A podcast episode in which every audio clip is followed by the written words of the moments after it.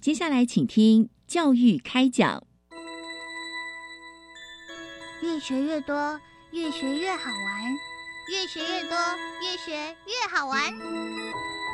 如果教育是春雨，我希望能滋养每一颗种子；如果教育是阳光，我希望能活络伸展每一株幼苗。聆听学子心声，分享教学心得，关怀环境变迁。扩大教育资源的平台，欢迎收听李大华主持的《教育开讲》，教育从倾听开始，一定华来。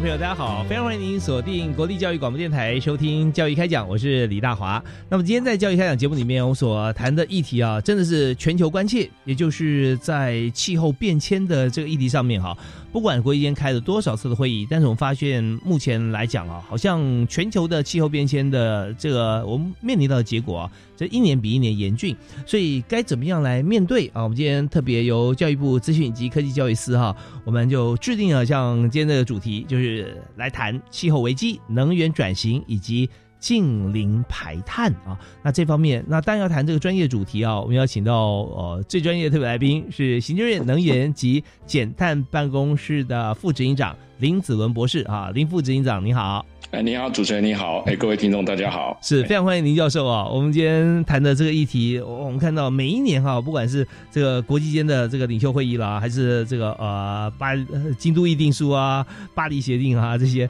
好呃，我记得最第一次我接触到啊是哇，可能二十多年了，在巴西有一个这个相关的会议啊。那所以每一年我们在在进行在开的时候，会发现很多时候真的是大国啊，必须负担很大的责任。但签了以后呢，又不见得能够彻底执行哈，真的很是个很大的问题。所以我们想，就我们先从这个近期的气候会议啊，那跟二零二一这个啊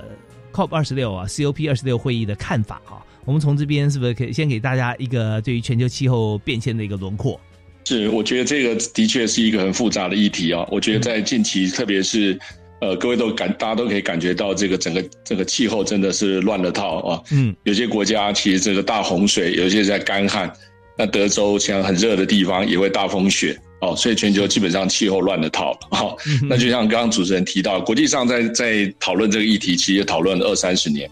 哦，那我个人其实长期的关心跟参与这个国际议题。那事实上也可以看到这个的变化。那因为国际我们没有一个联合政府。我们有一个世界政府，所以其实这个真的有赖于大家的善意啊，因为大家是在同一个地球上，一个躺在同一条船上哈。有些人做，有些人不参与，那事实上就会造成这个我们大家这个集体行动的一个困难。嗯，那我觉得在近期其比较大的一个进步是在二零一五年哦，有一个巴黎气候协定，全球的气呃全球领袖。哦，就愿意坐下来啊！这事实上这也经过了一二十年的谈判，是那大家愿意来签署一个这样的一个巴黎气候协定，也就是每个国家哦自己来定一些目标，然后来来来达成这个减量的协定。嗯，哦，但是事实上这个有时候是缓不济急啊，因为这个全球气候已经开始的做了改变。哦，那我们现在只能大家能做的就是减少排放这些温室气体，然后让这个。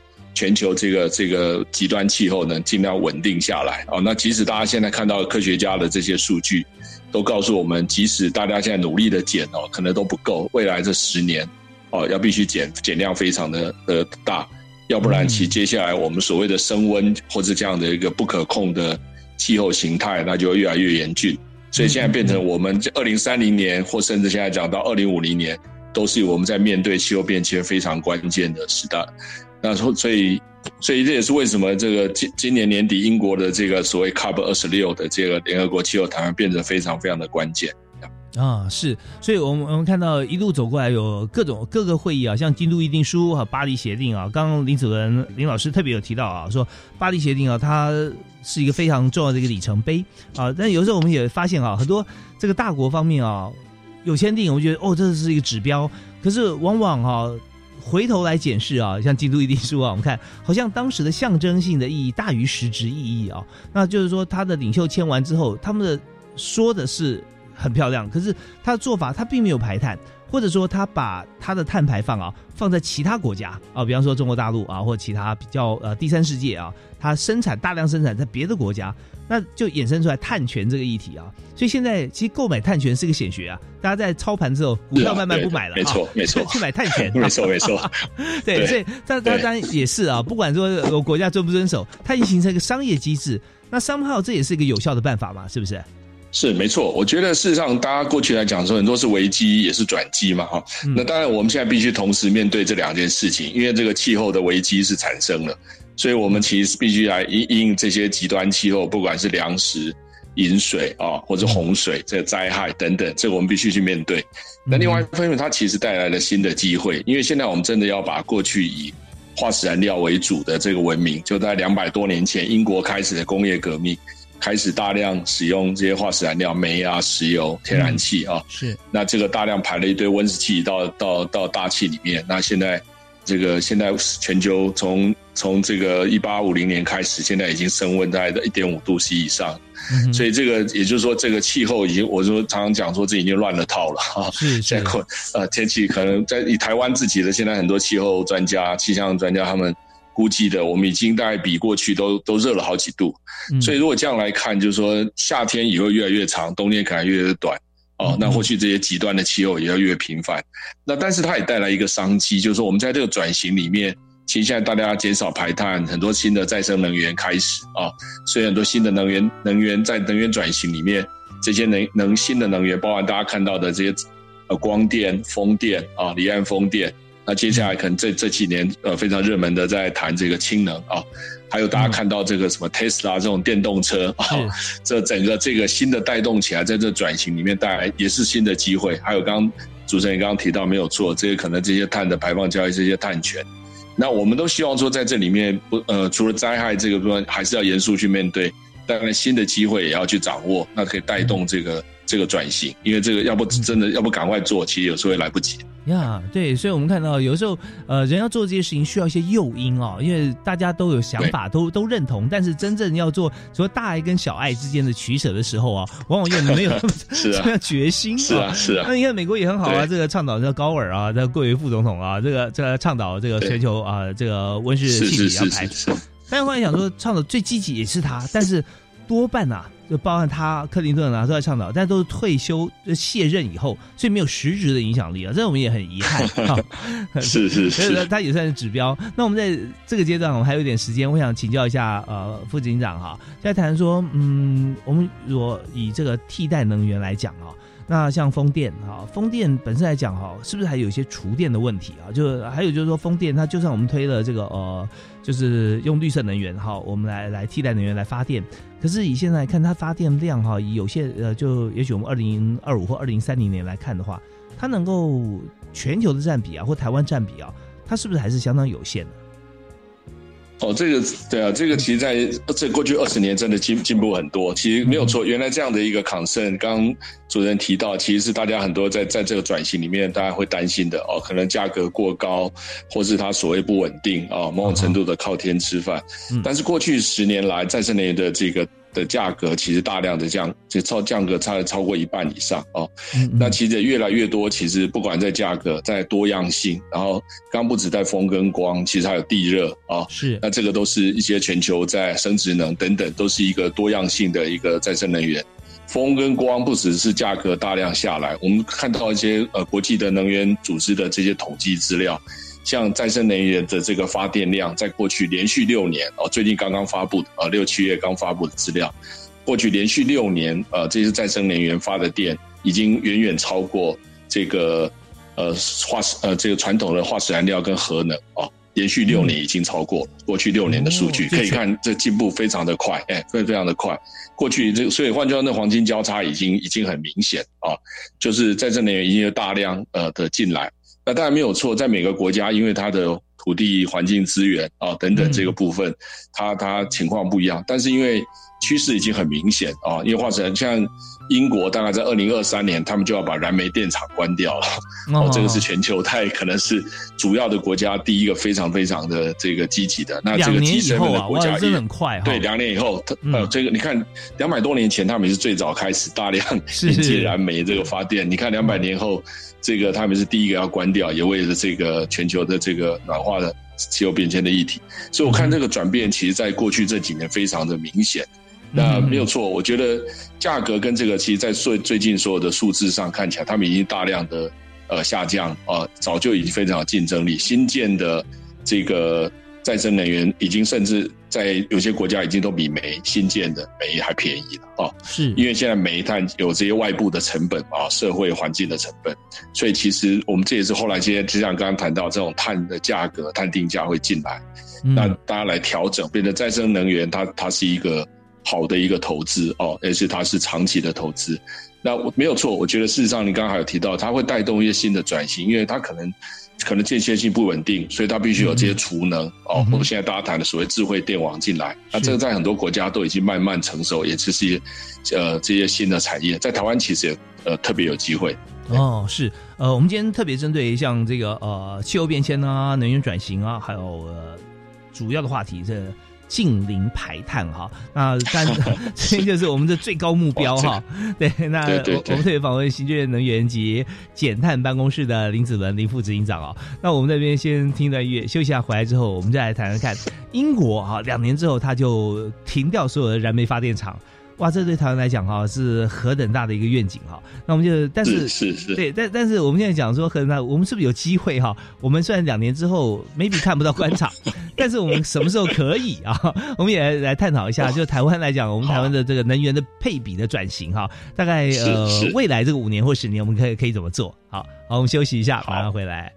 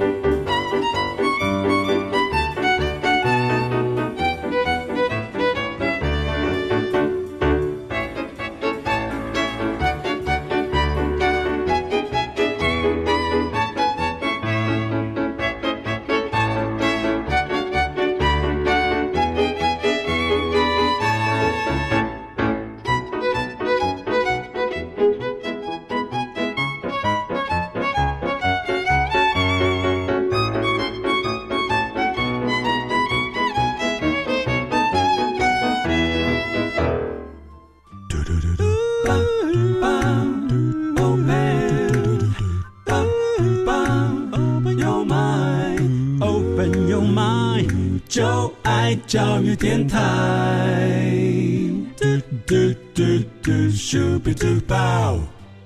欢迎您继续锁定国立教育广播电台。呃，教育开讲这个节目在每个礼拜一跟礼拜二晚上七点零五到八点准时为您播出。所谈的议题啊，都是在教育现场上呃第一呃碰到的最重要的一些课题，但是不限于哈是在好像学校里面啦，同学或老师啊才来探讨像这样问题。像今天我们所谈的就是全球的气候变迁。那台湾在不能自外于全球的情况的底下，我们又要全球化，所以怎么样能够跟国际接轨？我们在碳排放方。面面哈，可以如何做到减碳，甚至净排碳，就是等于是零碳发电哈？那这方面当然我们是最高指导原则。不过我们在今天哈也请到这个最高指导原则的领头羊哈，就是新建能源及减碳办公室的林子文林教授啊，林副执行长来跟大家来分享。所以刚才呃教授刚刚有跟我们提到说，哦，在英国在两年之后嘛啊，二零二三年。他就关掉所有的这个火力发电了啊，就不烧电厂、断煤电厂。对对对，那我们就回到台湾来看啊，台湾现在呢，火力发电现在还是扮演相当重的一个比例了啊。呃，但是另外一方面哈，刚刚教授有提到啊，像我们的离岸风电啊，还有在近岸风电啊，我们都现在已经有一定的量了，还有太阳能哈。那所以我们想谈谈看，在台湾，以目前看起来哈，大概呃，我们的这样子的一个替代能源可以什么样哦？什么时候可以？到达这个交叉反转呢？所以我觉得这个这个这这大家都很关心。但是我想，呃，从这段时间，应该说过去几年，我们的所谓台湾比较接近的能源转型，大概也是从二零一六年开始啊，就我们。呃，这个也成立了行政院能源减碳办公室，然后小英总统这边也设立了大概几个呃转呃转型的目标，也就再生能源呃这个希望在装置容量能到二十七 g 瓦，然后占比希望能在发电量百分之二十，也就大家熟悉的比较讲的二十三十五十哦，就是说希望再生能源能冲到呃发电量百分之二十，然后燃煤能从五十降到三十，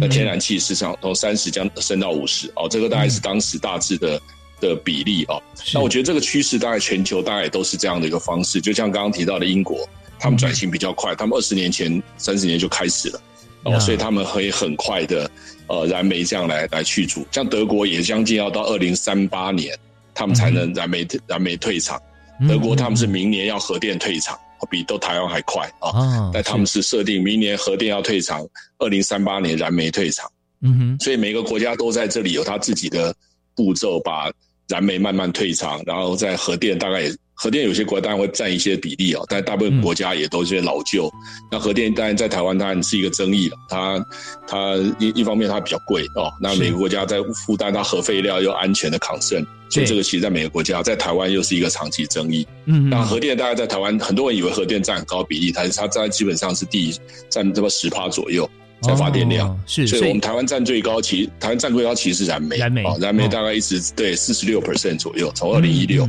啊慢慢我们希望它降到这几年慢慢调整到将近四十，然后希望能慢慢调到二零三五年、二零二五年的时候降到在二十七左右。嗯嗯，那中间这一段期希望天然气呃能中间做一个转型的能源哦，让再生能源把它扶持起来。啊。是，那核那核电厂大概就是因为它的四十年执照都到期了哦，所以。就逐步的关厂，那其实关厂也都是一个很大的头痛的问题，因为大家都不要核废料。我所有的县市，对我们的所有的民调，所有的县市首长，没有人希望接受核废料，所以这不管谁来在在在台湾处理这个议题，我觉得都都很辛苦。对呀，就这个这是一个一一个 NIMBY，所以哪哪里买 backyard 的医学，所以这个其实这这也是台湾核在谈这个核电的议题，我觉得必须严肃面对的，就没有人要处理核废料，那你还一直在。在在在还要再处理核电哦，所以我觉得今天今天我觉得这时间点上很有趣，是因为我们已经有比较好的替代能源，再生能源，嗯，这些呃光电已经大量的下来。其实二零一六年我们差不多一吉瓦左右的这个装置容量，可是到最近的数字已经到六点六吉瓦，所以您看，其实真的已经翻了六倍多了，快五倍多了。单单五年多，虽然很多人说装置好慢哦，对，没有错，真的万事起头难，好多法规哦。其实我们后来真的，大家有经验，在在政府部门服务或口口观察，或是跟朋友聊天，就可以到这政府有好多好多各种法规，所以所以真的是很复杂的，就是你要你要一件事。要要要到踏出去，比如说屋顶你要盖一个东西，你看你要经过多少章，这大家也都听过这种故事啊。对，然后我们想想看，在海洋过去我们是这这大家不熟悉的领域，现在你要在做离岸风电，那那个大概牵涉多少个部会法规这个相关的议题。那我觉得还好，台湾走出去了，现在全球在所有的这些主要的离岸风电开发商都到台湾来，它带动了让让台湾。从从这我今年这一两年本来是有一些呃进进程，但是因为疫情的关系，这些国外的技术人员哦，这些工作船都进不来，所以大概也延宕了一年两年。但是我讲在今年跟明年应该都有大量的进展，所以我们在今年目前为止哦，台湾已经完成了两个风场哦，从去年呃两两年前一个，然后现在今年台电的上个月八月刚完成。嗯，那我们接下来又可以看到，在明年有陆陆续续好几个完工，所以离岸风电台湾的跨出这一步，其实包含日本跟韩国都来看台湾的经验啊。他们现在宣布了非常积极的目标，你也你也看到拜登也宣布了非常积极的目标啊，美国总统。所以这个换句话说，这已经是大的全球趋势。那还有台湾走走出来哦，在在这个部分。那当然，我觉得呃，刚开始没错是比较慢的，因为我我没有办法像其他国家找的那么快。美国非常挑挑战，他们在呃拜拜登宣布在二零三五年左右就要全部都是这个。这个低碳的这个能源电力哦，就这这期我觉得都非常非常挑战，不到十五年的时间。是，但各位看到那个电动车也是大量的大量的引进哦，呀呀，所以这也是现在呃大家看到发觉哇，这个什么突然减碳是不够的，还还要必须像这样回到所谓刚刚讲碳中和或是近零排碳就几乎在二零五零年要降到零。那这个不止在国家，我们等一下可能也可以谈到企业也是啊。那台湾其实，在呃，我们从去年其实行政部门就已经成立了，在行政院由这个龚主委成立了这个近邻排碳的这个工作小组。我们分成四个工作圈，就现在在在全球谈这个在谈这个近邻的策略，大概都是这样。那第一个要把碳排碳这个这个降到最低。那其实我们的排碳，大概主要的来源就是主要是从能源，也就是发电。嗯哼哼，这也是很多人在谈，想说，哎，为什么大家在谈气候变迁，又变成很多在谈能源或低碳？原因就是因为排碳的最大来源，其实就是在世界各国，大概八成到九成，直接或间接的排碳都是因为发电能源的部分。所以我们必须把它尽量转到最大化这个再生能源。所以这是第一个我们工作小组。那第二个就是制造业的部分，我们有很多的是是要把它希望用电气化，比如说未来这样在在建筑里面，我们现在还用瓦斯在在。在可能加热，未来可能都要真的要用电啊，因为瓦斯也是要排 温室气体，是是是，所以这也是对，这也是所有我们讲说电气化，然后另外一个就是制成的这些燃料或等等，都尽量用这个不会排碳的这些燃料，尽量来取代。这是我们第二个，我们成立第二个工作圈。第三个工作圈就是大家想的这绿色运输跟电气化。我想大家现在周围很多人都在开电动车、电动摩托车啊，那安装这个电，这个叫什么充电桩，这也都变成热门的议题。Tesla 变成全球最大的这个，超过 Toyota 的最大的这个企业。我想那指标非常明显哦，它其实做的车还没多少台，Toyota 是全球最大的，可是它已经超过它的在市值上。所以我就我就想到，这就像几年前那个 Facebook 啦或 Google 啦，超过超越早期的这些传统的这些。这些企业就代表我们这些网络时代啊，这些时代的来临。那这一次我觉得很非常明显的，Tesla 超越这个 Toyota，我想这个指标很明显，也就这一个电动化、电气化或这个新新能源的这个时代已经来临了。是是。那在最后还有一些减量的部分，就是它减不下来，我们用用这个所谓 CCS 或这些负碳的技术，把它变成这样碳中和。啊，那最后我们还有另外一个层用治理啊，就是说我们有一个工作圈，我们可能要未来要引进碳费、碳工这这类似这样的一个概念啊。那希望呃，我们这样有一样这一个，我就把它称为四加一的工作圈啊，由政府这样来讨论呃，这个台湾怎么样在二零五零年呃迈向这个部分。因为小英总统在今年的四二地球日，他已经宣布说，二零五零年这个全球的减碳目标也是呃全球的目标，也是台湾的目标。所以，我们现在呃，现在努力积极的在找到台湾的路径。那我看起来目前的评估应该是蛮有机会的，但是也是非常挑战 哈，真的非常挑战，这件事不容易。我们生活上现在所有的排碳的东西，你可以想象，在未来二十到三十年之间要整个转型，哦，这是多多大一个剧烈的改变呀？嗯，OK。所以刚才哈，我们呃由这个现任啊行政院能源及减碳办公室的林子文哈林博士林副执行长啊，刚刚谈的。所有等于现在台湾的能源政策啊，从目前一直到了几乎到二零二五、二零三零，甚至更前瞻的一些规划啊，你都讲到了啊。所以这样，那大家听了以后会觉得说，呃，非常具有前瞻性。那我们就中间我们可以做什么？就一般人可以做什么？所以我我在这边也简简短的帮大家来做一个呃归总哈。不过现在这个阶段时间在已经到了，我们要听一段音乐。稍后回来下半段时间，我跟大家来谈一下，就是。核电跟这个我们现在讲的就是替代能源，它中间的一些思考啊，还有就是软体跟硬体之间的关联性啊，怎么样来加入在现在碳中和这个议题里面？我们休息一下，继续回来。行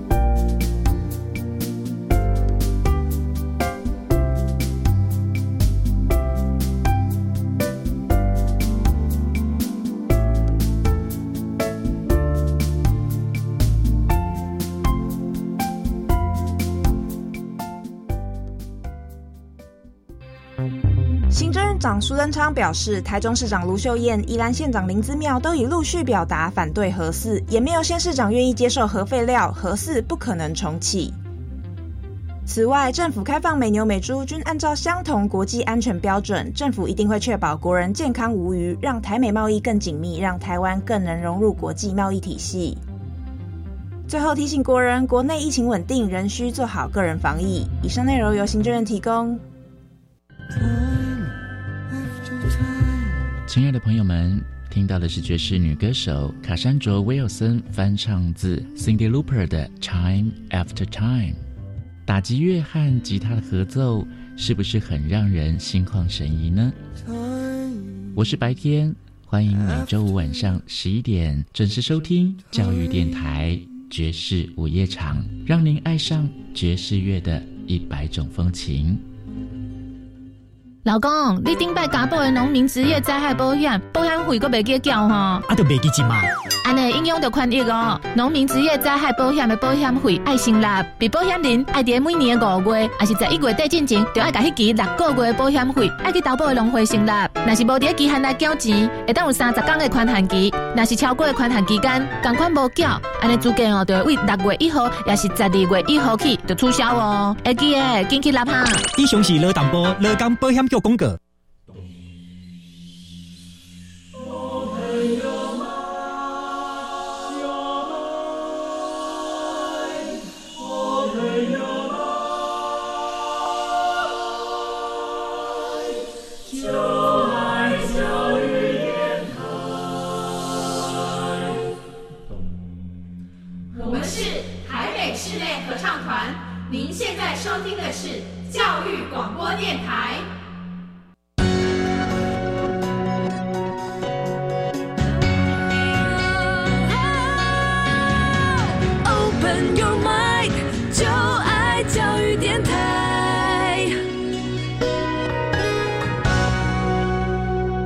非常欢迎您持续锁定我们的频道，最好听的国际教育广播电台啊！每个礼拜一、个礼拜二晚上七点零五到八点，我们会准时为您进行教育开讲，就最新的教育跟时事话题，我们都会请专家学者在节目里头和大家来分享。那今天所谈的就是碳排放，我们希望能够做到零碳排放啊，也就是零。呃，近零排碳啊，那但这个是我们的目标，也是全世界的目标哦。那看是不是有机会把地球呢，再重新再让它活起来啊？那可是我们知道，在过程当中哈，有许多是可能会让我们不方便的。那现在明明用好好的啊，那为什么要改变呢？啊，改变单位的这个目标哈，对不对？是。所以刚刚子文教授哈，特别有跟大家分享啊，有很多的这个话题啊，我们在。探讨过程中就想要说，哦，这是英国做的啊，这边是美国的目标，这样说很好啊。那但是我们如果拿回台湾自己做，那可能会产生很多不便哦。哦，大家思考一下。那但是我们也排除万难，希望能够达到。那呃，我们要跟那个林林副警长在讨论过程里面啊，呃，副警长，我先提几个几个点哈。我们来一起来看，就是说，我们现在在讲，现在很很多还是思考啊。虽然我们政策已经决定了，但还会谈到说核电这个问题。核电我们常常讲说，有一句话讲说，哦，这最干净的能源。那指的是说，它发电的过程当中哈，它我们看不到它污染，它不会冒烟啊。但是它也是最可怕的一个能源，因为它发完电之后，它的废料啊，它却可以长久，几乎哈，它不会不会消退掉。对对于这个污染，这核废料就核子啊辐射的污染是很可怕的。所以刚才呃，子文副警长有提到说，哦，这个不要放在我们后院啊。事实上，现在如果说我们把蓝屿当成后院的话，事实上蓝屿就是达悟族的家园呐啊。那那我们情何以堪？那如果回到台湾本岛，我们放哪一个县市啊，都是放在前院哦 啊。那那那我们就不愿意。是。所以现在如果说还在怀抱核电的一些想法，或者说把它当做一个呃思考的话，其实现在全球已经不再思考核电了。那这一点。没错，没错，对，我觉得这个这这是为难。我觉得核电曾经扮演在很多国家有些角色，我们必须承认哦，就是它过去在在呃，其实它是当年核呃二次战后美国所谓核原子能和平用途之后，它把核武转成核电，所以它其实本身政治就是一个复杂的政经。如果从政治的角度来看，它是一个很复杂的政治的的角色，因为它其实是有跟核武相关的哦，所以它不单纯是这个部分。那如果回到核电，其实它它在全球基本上都是一个下来的角色。虽然说我们刚刚讲笑说二零五零年有些国家可能预估它会扮演一定的角色，但是全球大。大部分的国家大概都是往下下坡，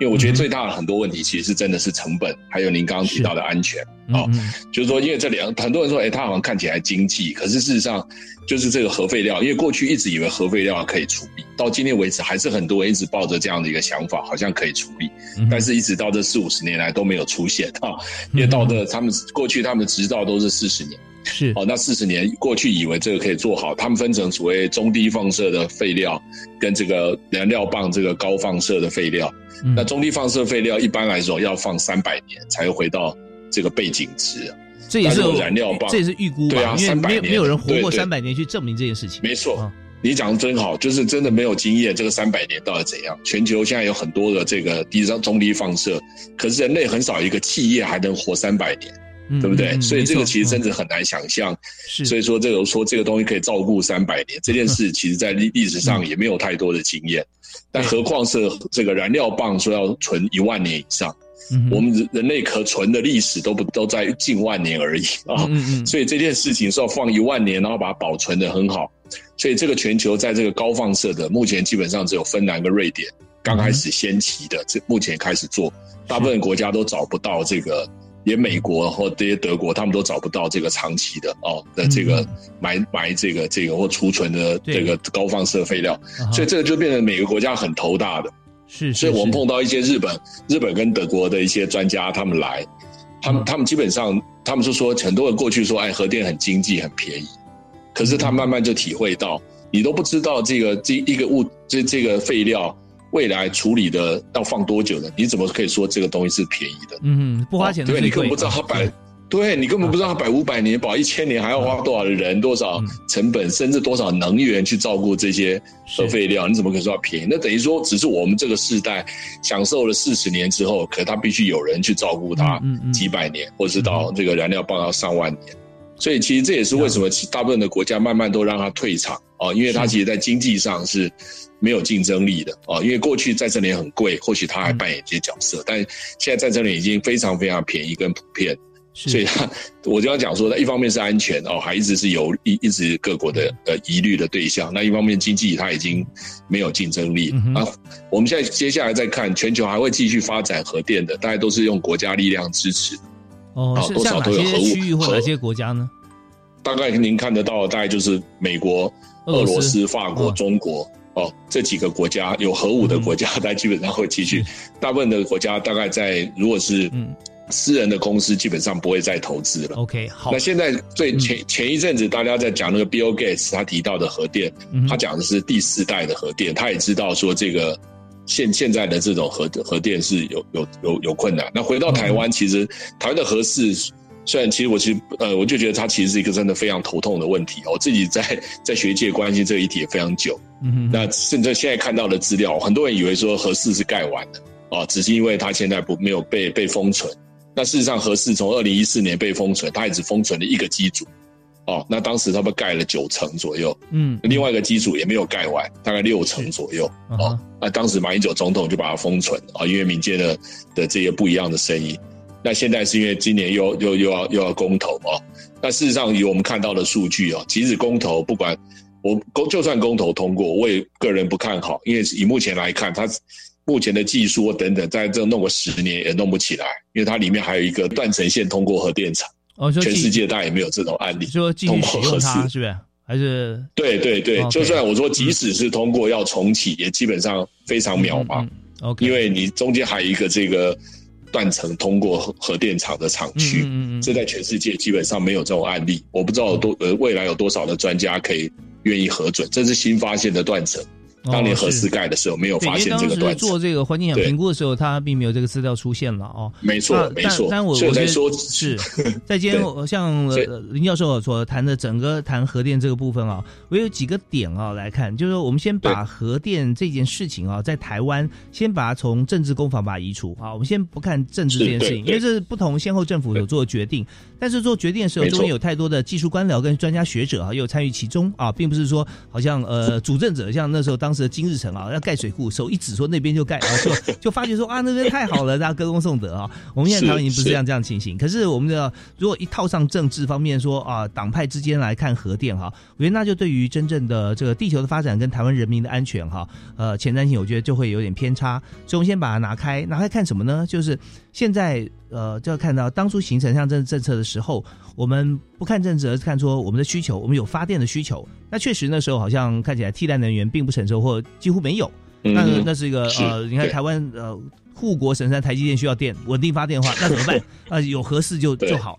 啊。那我觉得说，那这是一个考量。那那我们就可以来这个 issue 我们可以讨论。可是现在看起来的话，替代能源如果 OK，那我们只要考虑说，如果台湾还需要更多更稳定的能源来支持我们的这个，不管是国防工业也好啦，或者说我们的这个半导体工业也好，有没有啊？有的话，没有的话，我们怎么做哈？我们我们可以看往净排啊，或者说零零污染核污染方面。我想很多地方可以取经，我们再再讨论。那另外一点就是说，如果现在就算我们开始做，做以后，呃，它的废料我们还是没有办法处理，所以那是对对，这这是最伤脑筋。对，就是两边呃两边来看哈，所以我们就我觉得是是可以思考，在公投之前，我觉得大家可以来思考这这样的议题。那至于说政治方面的话，我觉得那就真的没没没错，我同意，就是说对，嗯，没错没错。所以我是觉得有一些。对啊，有些政治的攻防，那个其实有些不也不是我们呃在这里要评论的。但是我的意思，至少一些资讯的那个东西是应该让大家知道，对不对？大家在投票之前，对大家投票之前，至少知道它的现状。因为很多人以为它好像是盖好了，就像冷气机啊、电风扇按一下就可以开了，其实它没有那么单纯，它真的没有那么单纯。嗯，还有对，现在整个要重 重新要这些专家要重新给执照，重新做环评，说那至少可能需要十年的时间，在上千亿的成本。那个放到其他地方，我们可以做更好的事情。哎，这个这个没办法，这可能是台湾一个历史工业，我一直这样觉得。对，很可惜的一个。我们也也希望那个呃林主任副执行长啊，也药剂学的专家，我们可以透过各个频道啊，像教育电台啦，或者公共频道啊，把这些资讯充分给大家，然后可以做形成一个这个公民意识啊，说或者说我们大家来讨论。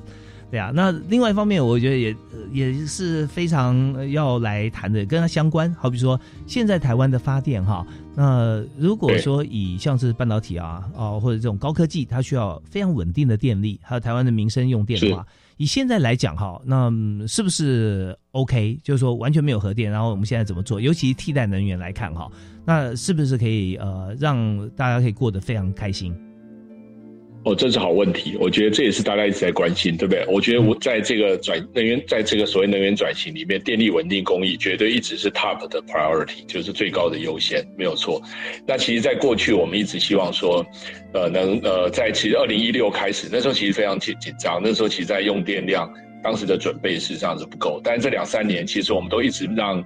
在尖峰或者等等的用电量大概都有维持十 percent。我举个例子哦，其实我们其实用电量在台湾其实大部分量是足够的哦。我们过去是会一直担心缺电。我们台湾整体的装置容量，如果那个单位来看，就是差不多是五十八吉瓦啊 G W。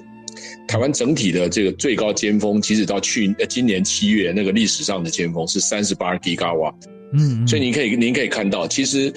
我们所有的发可以发电量，所有全部的装置是六五十八。说台湾历史的最高峰是三十八，所以您告诉我，其实是是我们其实是没有真的缺电，啊哈，所以我们的只是说，因为我们如果做一个电力公司，它必须在做这个集成的安排，有时候它必须呃，有时候税修嘛，哦，然后有一些可能故障啊，有一些可能是不同的技术，所以我们不可能说我们装了多少就随时全部可以出来，对，而且有一些是民间的，所以对，有些要备着存在。所以其实，如果你说单纯从这个数字来看，我们其实是是超过的。是那，所以我们是现现在就是怎么用更好的管理的措施来来维持这个三十呃，让在维持三十八吉瓦这个哦，这个这等等哦，这个是最历史的尖峰。大家在讨论一些议题啊，以前有讨论呃，叫做这个北水南送啊啊。那或者说这个 南南南电北送啊，或北电南送，像这样，它牵涉到一个议题，就是说到底发电量总瓦数是够的哈，可是它它发电的地点哈，它呃可以供应地点，它它没有这么大的需求，但是需要的地方呢，电到不了哈，所以您刚提到说怎么样能够把。呃，这个整个供供电的系统啊，它可以完善化啊。那这一点在台湾来讲，呃，我们是不是可以做到呢？是不是有希望可以做到？没错，没错。所以我说这个这要分好几个层次的拆解嘛，就是说一个是从总量来看，我们总量其实够的。然后另外还要看区域，对不对？您刚刚提这也是重要的议题，区域在用电重量在北部。哦，嗯，那事实上还有中部南部，现在接下来，当然，当然，现在科学园区可能到中部南部都要下去了，所以我们这个到处都有用电的需求，所以一方面，所以现在区域性的平衡，这这也是非常重要，因为我们在不要不要透过这个电网也有输送哦，那还有安全性的的问题哦，稳定性的部分，所以这个都是在整体的考量，怎么样去分散？是，那再生能源本身也有这样分散性的特质哦，嗯，那另外再来就是厨电跟智慧电网要进来。好，那这就是我们现在就是透过这些，呃，储能，其实，在不同的阶段，其实，在这也是我当时在讲，我们我们在一过去在应付这个尖峰，过去是中午的尖峰，嗯那现在其实大家很担心的啊，可能就是接下来所谓的第二个尖峰，当太阳下山的时候，那光电也也这个太阳能也也没办法在那时候发电，我们就要呃去另外储备的。呃，这个储能或是其他的这个备用的电力来开始调度哦，那这个就是世界各国其实都会碰到这样的挑战。我们现在目前再生能源还还不到百分之十，那你看丹麦他们已经超过百分之五十了哈，还有很多国家超过的，在欧洲国家超过二十三十的比比皆是啊，所以他们其实很多都有这样一个调度或等等慢慢的经验，世界各国也都在学习。所以其实我们其实那现在台电在今年七月也刚成立了一个。呃，电力交易的平台有辅助服务，所以其实也让民间有很多的这个业者，他们可以来参与这些辅助服务。我我我们简单的说，就过去只有台电可以自己发电来卖电，现在其实台电有很多帮手啊，他不用自己来盖电厂，因为台电盖电厂自己也很辛苦，很 对哦。现在大家哎到处要找地啦，然后民众可能有抗争，哎，可是如果现在大家都可以用拿来发电。哦，就像比如说特斯拉的这个电池，或未来这个 Google 的电池，未来都可以变成一个大的电网的一部分。那这个都可能在未来一定会实现。哦，这个我觉得在未来，就是说这个储能现在有电网级的储能，那接下来这种家户级的储能，是有没有在欧洲他们大概多久的未来可可预见？我我我觉得这个东西真的不用想象，可我们可其实很难想象过去三年。嗯，那这个电电动摩托车哦，它从大概非常少的量，到最近已经超过五十多万辆哦，在那电呃电动车电动车已经超过一万多辆哦，那，这个其实真的是非非常难想象，特斯拉也是这几年的崛起，所以我会觉得是二零五零年看起来非常挑战，但速度会比我呃来得快。所以，我们现在想想看，你看这个想想，看 iPhone 出现才十年而已啊，对不对？对对，那我很难想象 iPhone 前的十年，上一次台湾发生像这样的疫情 SARS 的时候是没有 iPhone 的，或是这样的网络这么方便的。可这一次我们在面对着疫情，虽然虽然很辛苦，而且现在也很挑战，可是我们至少现在可以透过这些网络的世界。我们钻进这个网络的世界，好让这个世界照样，希望能尽量往前进行 哦，变成透过云、透过视讯、透过远端这样来进行。觉得其实接下来换成电气化，其实的改变会很大。对，是。那我相信在说，在像北欧啦，哦，像它天然能源已经超过百分之五十，或者说在这个其他国家，像刚提到的，像英国哈，它现在已经火力发电慢慢下降。也就是说，呃，我们用替代能源的产品。来进行，比方说车或者机车啊，它现在如果说很量很大，但是在这个天然能源它发展很充足的地方啊，我觉得绝对是一个正数哈。那但在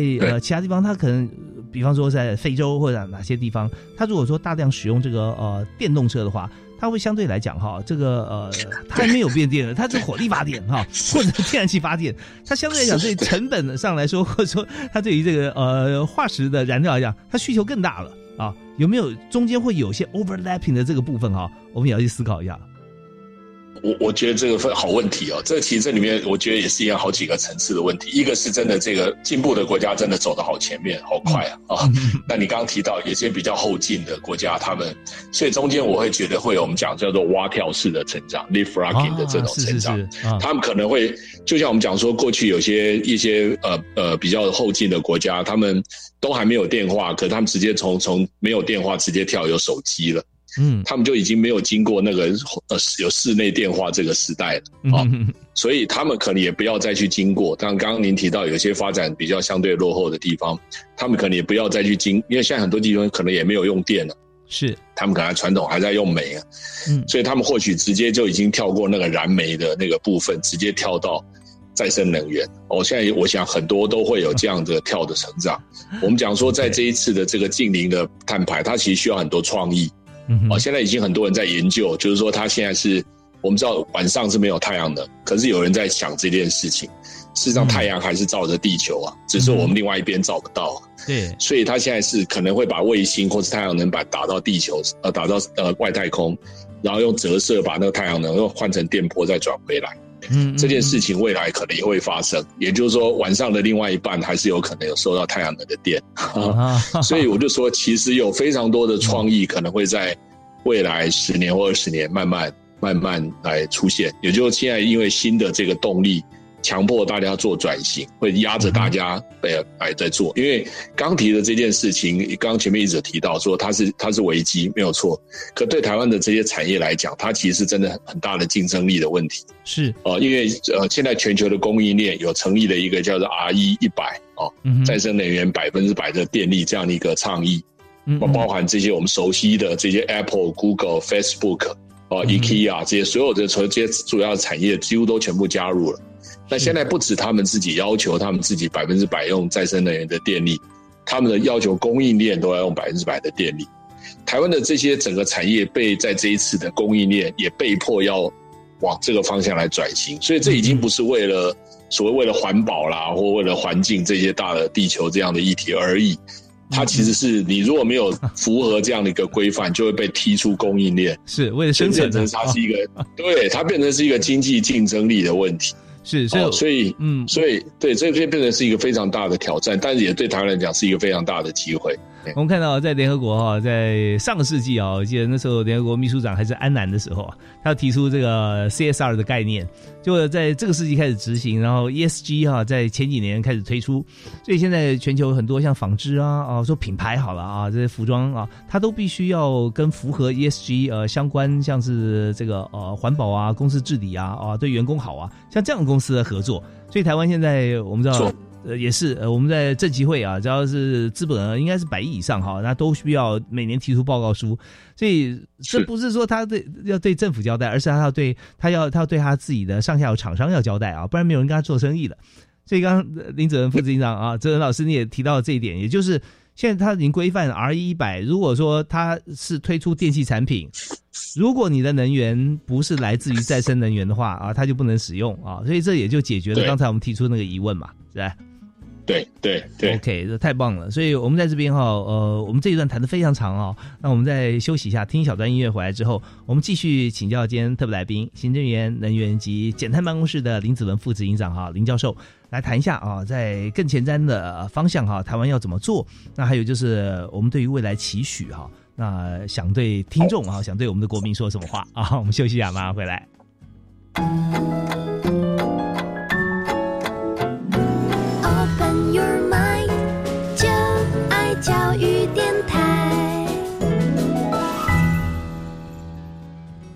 哦，今天我们在节目里面，我们谈的是能源，这跟每个人哈，每个家户都息息相关的议题，真的谈的非常热络哈。虽然只有我跟林子伦林副执行长哈两个人，我觉得我好像我们有有八个人在讲话，各方面哈就是思维，我们就可以触及，也都是跟大家息息相关。因为感觉就像你刚刚说的，在第三世界国家跳跃式前进啊。以前台湾做硬体起家，在 IT 呃，在电脑啊做电脑，那软体都是拿来用来 demo 这个电脑它可以做什么。可现在不一样啊，电脑发展很成熟啊，就跟我们期待未来再生能源发展成熟一样。现在是软体领导硬体啊，我们有什么需求，我们就要做什么样的设备出来，厨电啊、电网啊哈。那您刚刚有提到说，真的时间哈很难去想，并不是说它是很久以后的事。也许下个月或或者说明年，它就出现了很棒的一个发明，是不是？是对。所以我想说，在这边我们也也在这个时间上也差不多，我们就做一个对未来期许啊，还有呃，我们现在应该用什么样的态度啊，来面对现在台湾的能源政策？哦，我我觉得其实基本上，我觉得这个转型是大家要有心理准备，而且我们也希望说这件事情现在有在谈叫做。呃，世代正义或所谓在谈这个公正转型啊，也就是说，在这个能源转型的这一这个阶段，我们不要忽略了有可能在这个转型有些人受害啊。所以，其实台湾其实有有有一些社会企业，呃，也像那个阳光伏特加或等等，他们已经在这个转型里面开始照顾一些在这转型里面的弱势哦。所以，我觉得这个非常重要。就是说，呃，这个是我们过去在谈的发展的过程里面，常常很多人冲很快，可这个冲不久。哦，你真的这社会要一起往前走，要大家一起往前走才有可能。是，那未来这个十年可能是我们在这个行动上非常关键的十年。那我觉得台湾呃，或是全球都已经开始转。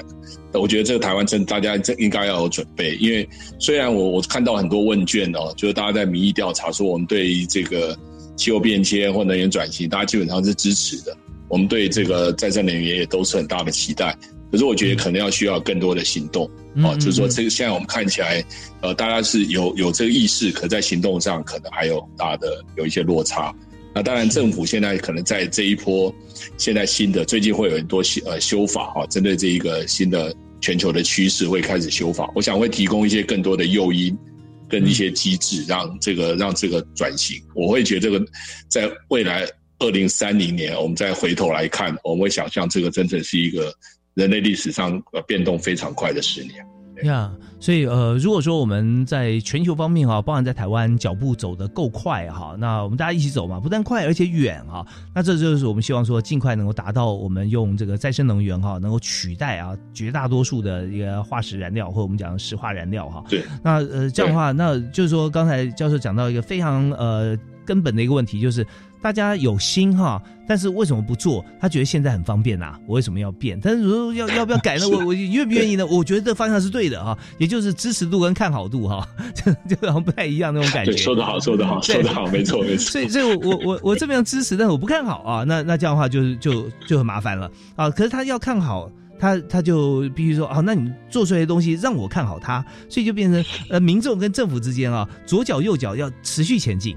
对，做一些我认为说，我不但支持，我也看好，那我也再往前走一步。那政府这时候知道需求，又再往前走一步，这个时候我觉得它就会快了。对，我觉得现在其实真的这个转型，包含学校，我觉得现在很多的学校的能源教育、气候变迁教育都已经开始了。嗯，那我也期许说，这刚好在听这个。节目的可能一些年轻朋友，或者是不同呃呃这个在不同岗位上的一些朋友，我觉得这这真的要关注这个气候变迁、能源转型的议题。或许从投资的角度，它也是一个非常好的投资啊。是，但是如果从这个挑战来看，我觉得它也是一个很大的挑战。我们必须在这里看看怎么来适应，特别是年轻世代，这个议题真的会跟着他可能整个世代。我们觉得在二零五零年，就他们如果是现在是大学生。但那个时候刚好是中年，那整个他到整个中年这三十三十年，可能就是整个在看这个这一个大，我们刚刚提到这个大的近邻的转型哦，这个变动非常大。那他们也可能看看能不能掌握这机会，也要面对这个挑战。因为